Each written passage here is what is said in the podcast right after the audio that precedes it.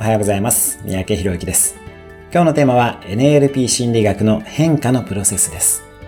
NLP では私たちやクライアントが理想とする状態になるために様々な心理的な手法を試していきます。うまくいくまで様々なセラピーなどを試していきます。ちょうどラジオのボリュームを調整するようなイメージです。ここで大切なポイントがいくつかあります。まずは理想の状態を明確にすることです。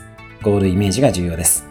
次のポイントは、試してみた結果をきちんと観察すること。つまり、フィードバックを得るということです。